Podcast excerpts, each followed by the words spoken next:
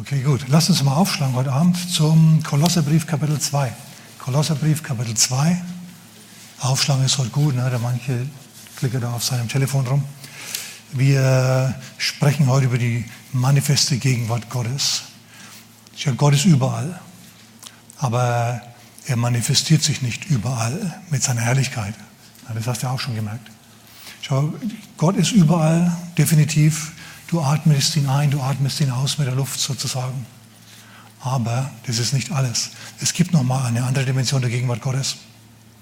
Und das ist dann, wenn, äh, wenn Gott sich manifestiert, wenn er Dinge tut, wenn er Dinge tut, wenn er Sachen macht.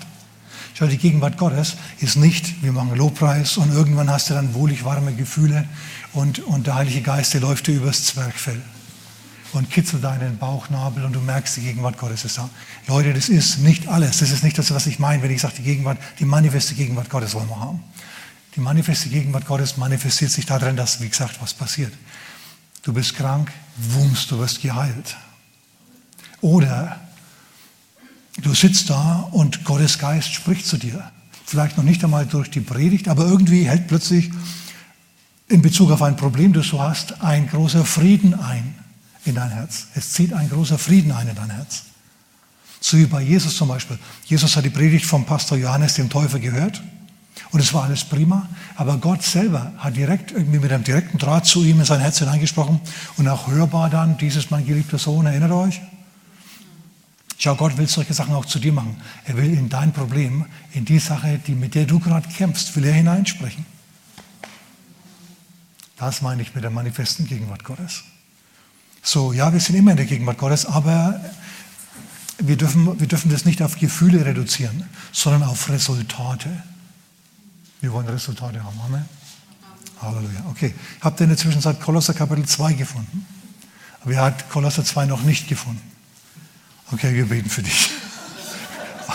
Wir können da jetzt nichts mehr anderes machen. Kolosser Kapitel 2 und ich lese mal Verse 14 und 15. Er, das heißt Jesus, hat den Schuldschein gegen uns gelöscht. Das heißt die Anklageschrift gegen uns gelöscht. Den in, den in Satzungen bestehenden Schuldschein, der gegen uns war. Und ihn auch aus unserer Mitte fortgeschafft. Stell dir vor, du und deine Frau und dein Vater und deine Mutter und deine Kinder, die sitzen um den Tisch herum und mitten in der Mitte drinnen liegt ein Schuldschein. Und der Schuldschein, der wiegt schwer auf euch. Der zerstört euch die Laune, weil ihr keine Möglichkeit habt, den Schuldschein zu bezahlen.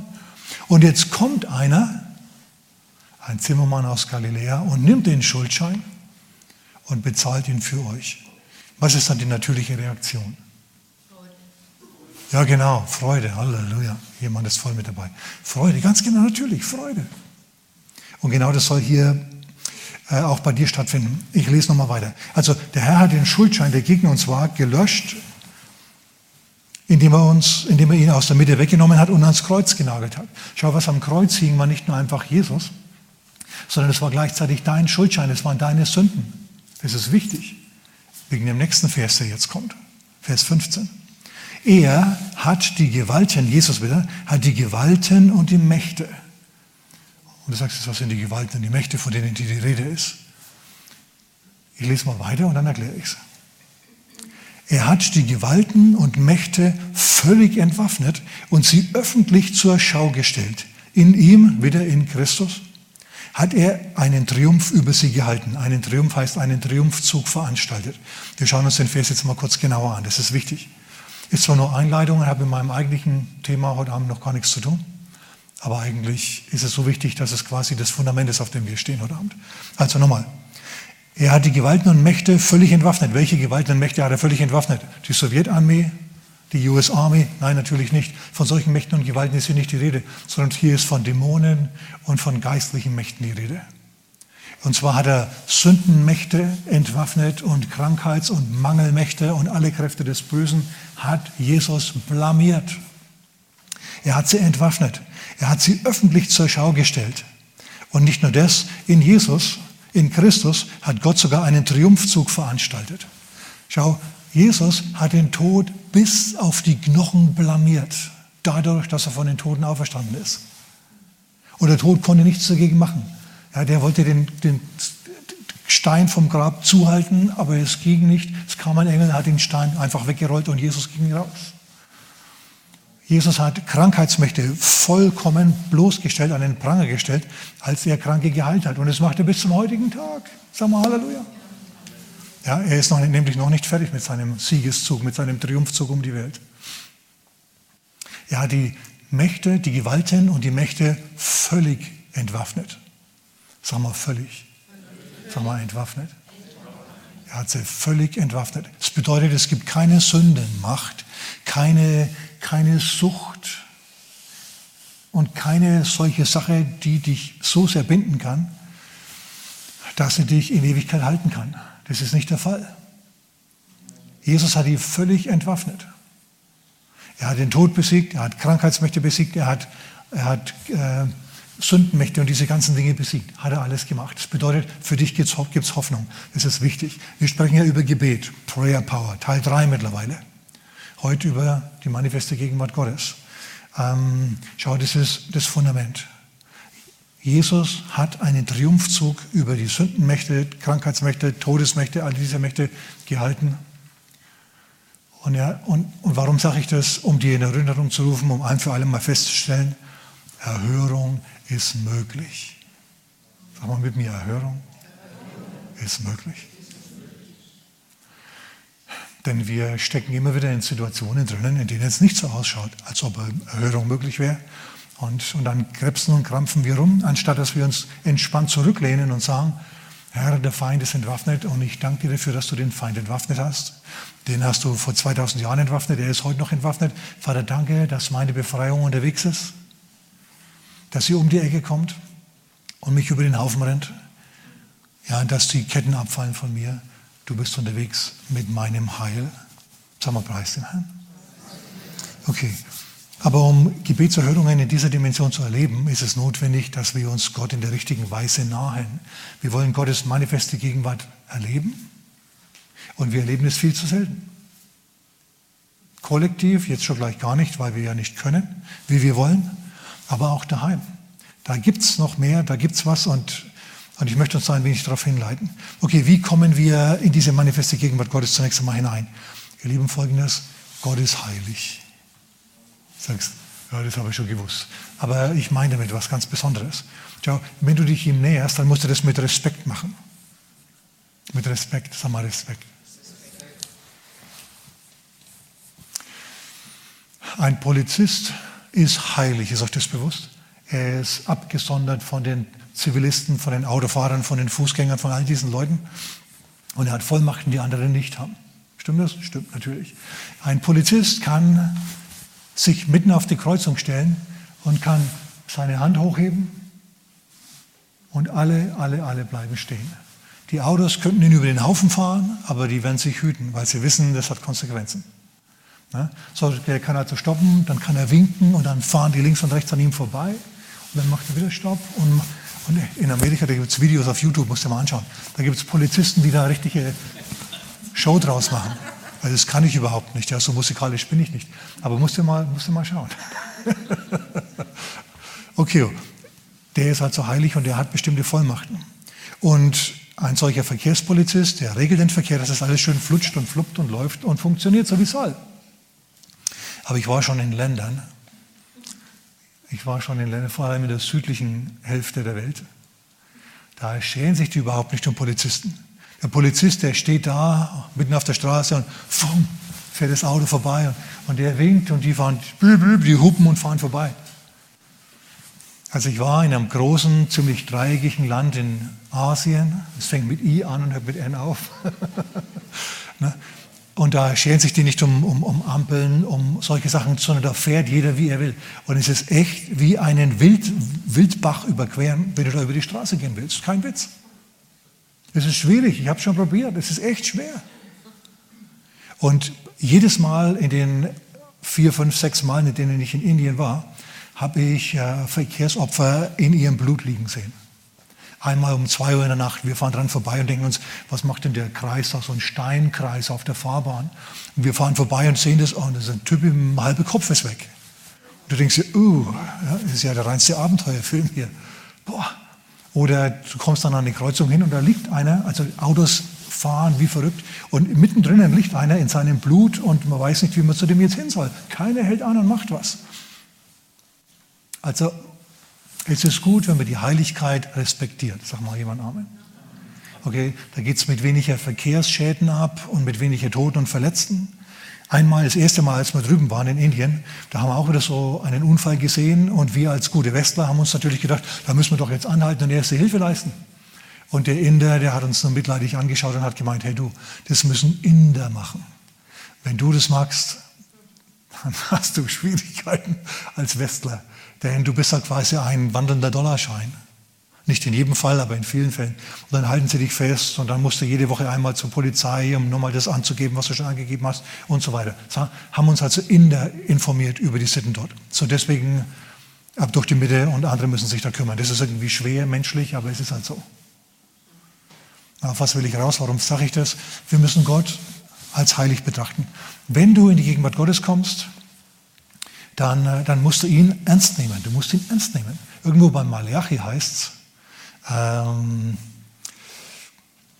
wenn ihr, ihr nennt mich Vater und ihr nennt mich Herr, der Sohn ehrt den Vater und der Diener ehrt den Herrn. Wenn ich Vater und Herr bin, wo ist meine Ehre?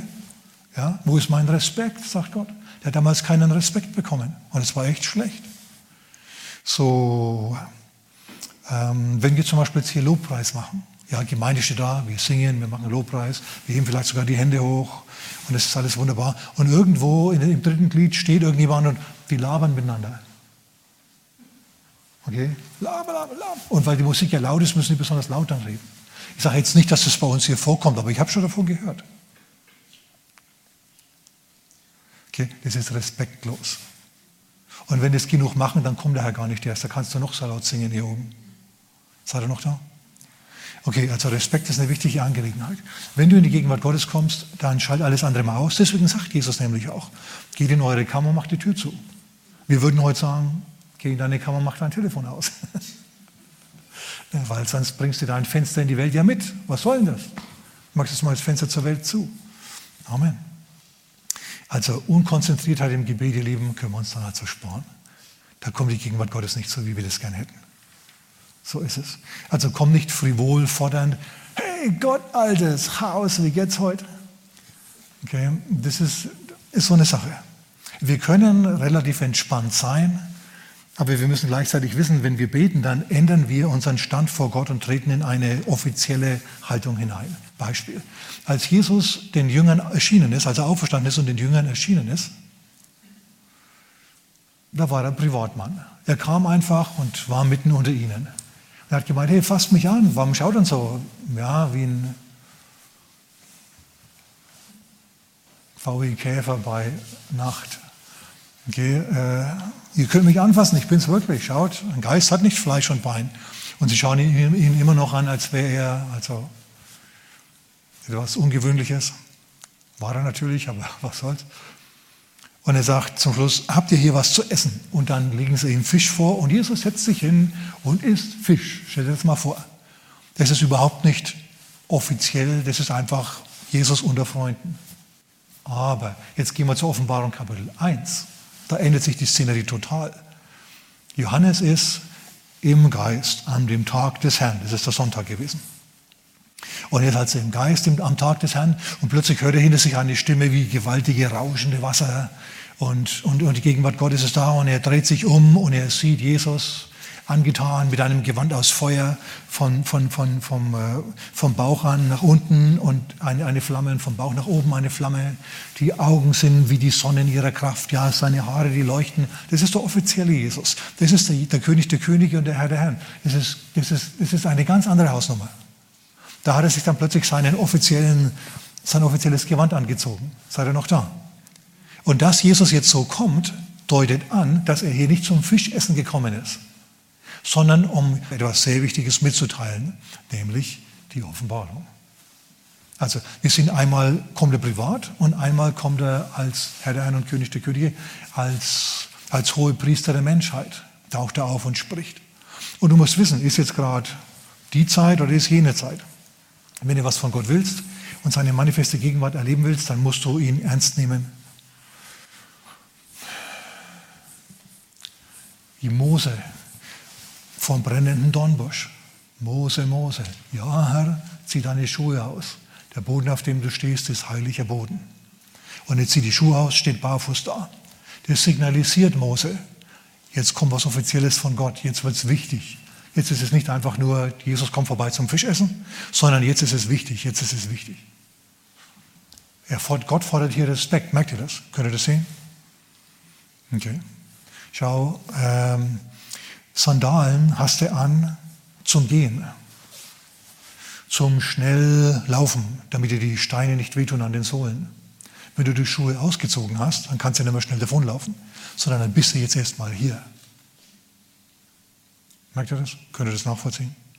Okay. Josua. Wir sind jetzt in Josua Kapitel 5. Josua Kapitel 5, Ende des Kapitels. Vers 15 oder so, müsst ihr mal nachschauen.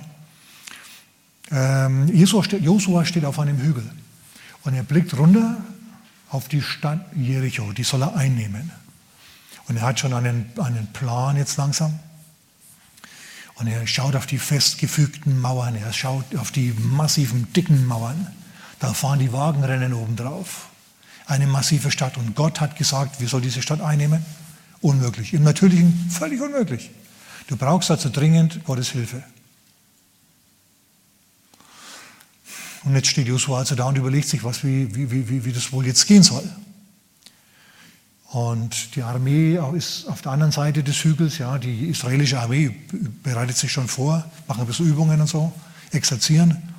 Aber hier drüben, da liegt der Feind und der hat die Tür zu, die ist verschanzt.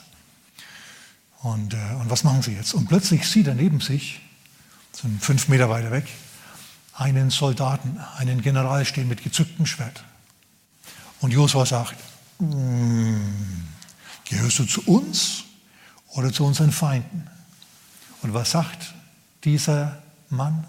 Er sagt, nein, sondern ich bin der Oberste des Heeres des Herrn. Gerade jetzt bin ich gekommen. Und Josua, der merkt, Jesus, also bevor er Mensch geworden ist, ist hier der Oberste der Herrscher des Herrn und er wirft sich vor ihm nieder und huldigt ihm. Und was sagt dieser Oberste der Herrscher? Er sagt, zieh, zieh deinen Schuh von deinem Fuß. Denn dieser Boden ist heiliger Boden. Hm, ein heiliges Wesen, so wie bei Moses seinerzeit. Und er soll die Schuhe wieder ausziehen. Das bedeutet, jetzt bist du mal ernsthaft, jetzt gehst du mal nicht vor, jetzt hörst du mal zu, was ich dir zu sagen habe. Und dann kriegt er diesen Plan, wandert um Jericho herum und so weiter. Okay, wir merken es also, wir sehen das im Alten Testament und im Neuen Testament. Du musst, wenn du zu Gott kommst, mit Respekt vor ihn treten. Und wenn du Lobpreis magst, wenn der Lobpreis beginnt, wenn du merkst, die fangen hier an, es ist 10.30 Uhr oder es ist 9 Uhr, und die fangen hier an, die ersten Akkorde kommen und die fangen an zu singen, deren Mund geht auf, dein Mund geht zu. Amen. So ist es. Das ist Respekt, das ist Respekt, das ist Respekt, was wir da dem Herrn entgegenbringen. Noch was, weil ich gerade dabei bin. Vielleicht komme ich heute gar nicht mehr weiter. Oder? Macht nichts. Noch was, weil ich es gerade hier bei meinen Notizen sehe. Im 3. Mose Kapitel 10, im 3. Mose hat, hat er zunächst mal Gott den Hohepriester und die Leviten eingesetzt und die Priesterfamilie eingesetzt. Und die sind jetzt dabei, das so zu machen, so zum ersten Mal zu machen. Versteht ihr? Die gewöhnen sich gerade an ihre Aufgabe. Und jetzt hat Aaron, der Hohepriester, der ja sowieso ein bisschen ein komischer Typ war, kaum war Mose weg, ihr wisst schon, hat er ein goldenes Kalb gemacht, dieser Typ, der Hohepriester des Herrn. Seine Familie, seine, seine Kinder, die waren auch nicht viel besser. Also wir sind jetzt ganz am Anfang, Einsetzung des Priesterdienstes. Und da möchte man meinen, dann nehmen wir dies jetzt besonders ernst. Ne? Die reißen sich jetzt besonders zusammen. Die ziehen sich quasi die Schuhe aus und wissen, sie tun heilige Dinge. Die waren ganz anders drauf. Die haben gedudelt, bevor sie angefangen haben, ihren Dienst zu tun.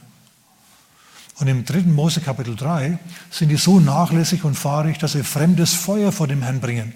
Nicht Feuer, ihr wisst schon, aus dem Räucherofen und so, aus dem Räucheraltar und so, sondern halt Feuer. Wir haben nicht zu wenig Feuer, da Feuer her. Die nehmen, die respektieren die heiligen Handlungen nicht im Alten Testament. Im Neuen ist es wieder anders. Im Alten Testament gab es diesen, diesen äh, Altar und den musste man also als heilig behandeln. Und was passiert? Sie tun dieses falsche Feuer drauf und dann geht Feuer vom Herrn aus und verzehrt sie. Und Nadab und Abiho, so haben diese beiden Armleuchter geheißen, Ja, die gehen in Flammen auf und die sterben. Aaron stehen natürlich die Harzberge und, und, und alle Wehklagen und was ist passiert, was ist passiert. Und Mose kommt auch und sagt, hey, was haben die nur gemacht? Und als man nachforscht, stellt man fest, die waren respektlos. Die haben Gott nicht so behandelt und seine Taten nicht so vollzogen, wie es richtig gewesen wäre. Und Mose findet später heraus, die, haben, die waren wahrscheinlich sogar besoffen. Und dann kommt Mose und sagt zu seinem Aaron, hey, wenn ihr euch dem Herrn naht, dann, nicht, dann seid nicht abgefüllt mit Wein oder Rauschtrank oder so Zeugs. Seid um, in Gottes Namen nüchtern, wenn ihr antanzt zum Dienst. Dass man denen das sagen musste. Sie haben, sie haben dafür gelitten. Also wir halten es mal fest, der Herr, der legt sehr wohl einen gewissen Wert drauf, dass man mit einer gewissen Ehrfurcht in seine Gegenwart kommt. Sind wir uns da einig? Amen. Gut. Ähm, ja, weil ich gerade dran denke. Schau, Gott hat seinerzeit die Sieben-Tage-Woche eingeführt mit einem Ruhetag. Er hat den Ruhetag offiziell eingeführt in die, in die Geschichte der Menschheit. Wer ist froh darum? Wer ist froh darum? Na, Amen. Einen freien Tag. Ja, wir haben sogar zwei freie Tage. Manche, die hören sogar schon am Freitagmittag auf. Mann, ey, zweieinhalb freie Tage. Und andere, Selbstständige mehr, die machen Mittwochnachmittag frei, gehen da Golf spielen oder so. Die haben ein Leben da. Aber wir, wir sind froh, dass, dass, es, äh, dass es einen freien Tag gibt. Super. Okay, Gott hat ihn also gerade durch Israel eingeführt.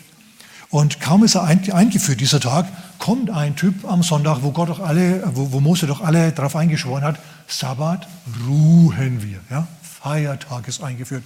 Kommt einer an, schlappt raus und fängt an, am Sabbat zu arbeiten. Was macht man jetzt mit dem? Wenn Gott jetzt sagt, ja, lasst den einfach, dann, sagt Gott sich, dann, dann nimmt ja Gott seine eigenen Regeln nicht ernst. Stimmt das? Jo, ne? Okay, was machen sie also mit dem? Die steinigen den, allen Ernstes, und dann ist er tot. Und in Zukunft halten alle, achten alle Arbeitgeber darauf, dass ihre Mitarbeiter auch ja am Sabbat oder zumindest einen Ruhetag haben. Und jetzt kommt wieder die Frage, unweigerlich, es schreibt mich unweigerlich wieder jemand an, warum haltst du den Sabbat nicht? Hey, hallo, erstmal.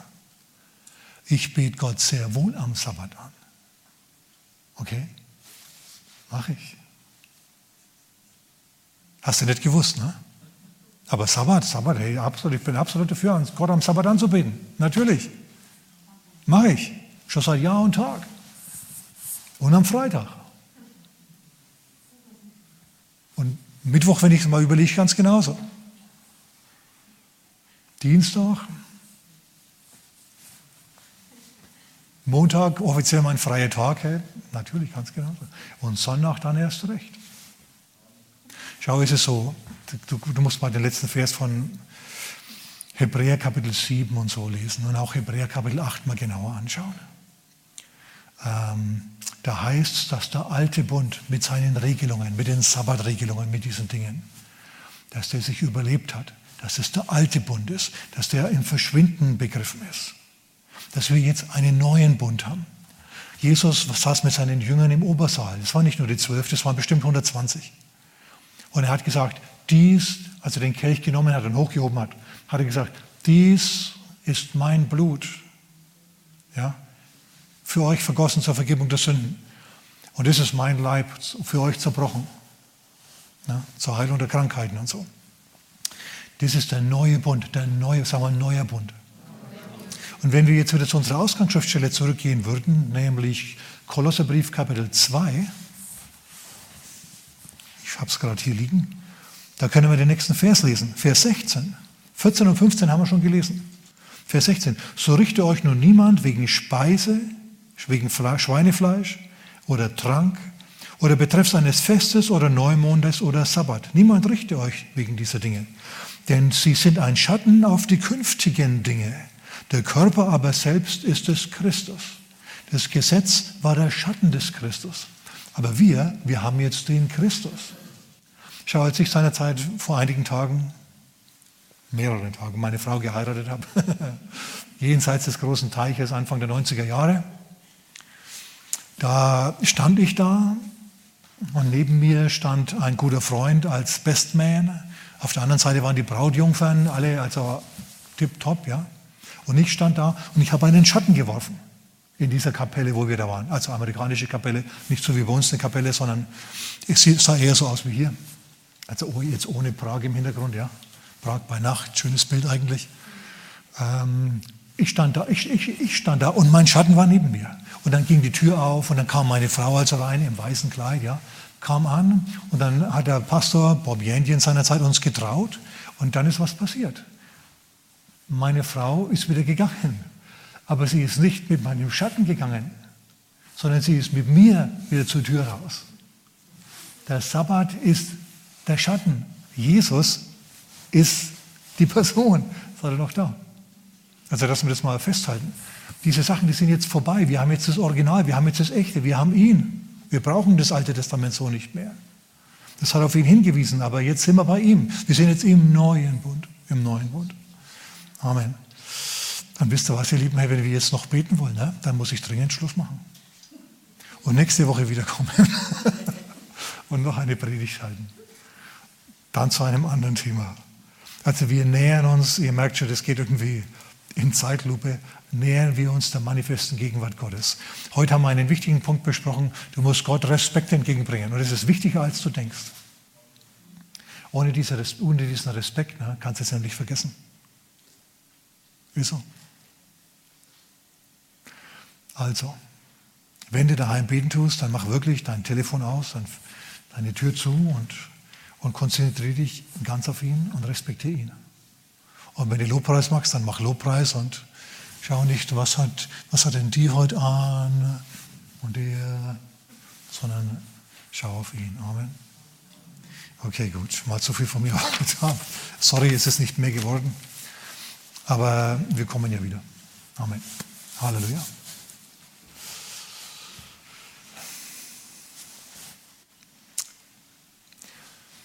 Vater, wir bitten dich in Jesu Namen um, um einen Geist des Respekts vor Gott, in der Haltung, Vater, des Respekts vom Herrn, die dir so gut gefällt. Dass wir dann in deine Gegenwart eintreten, Vater, und erhörlich beten. In Jesu Namen. Amen.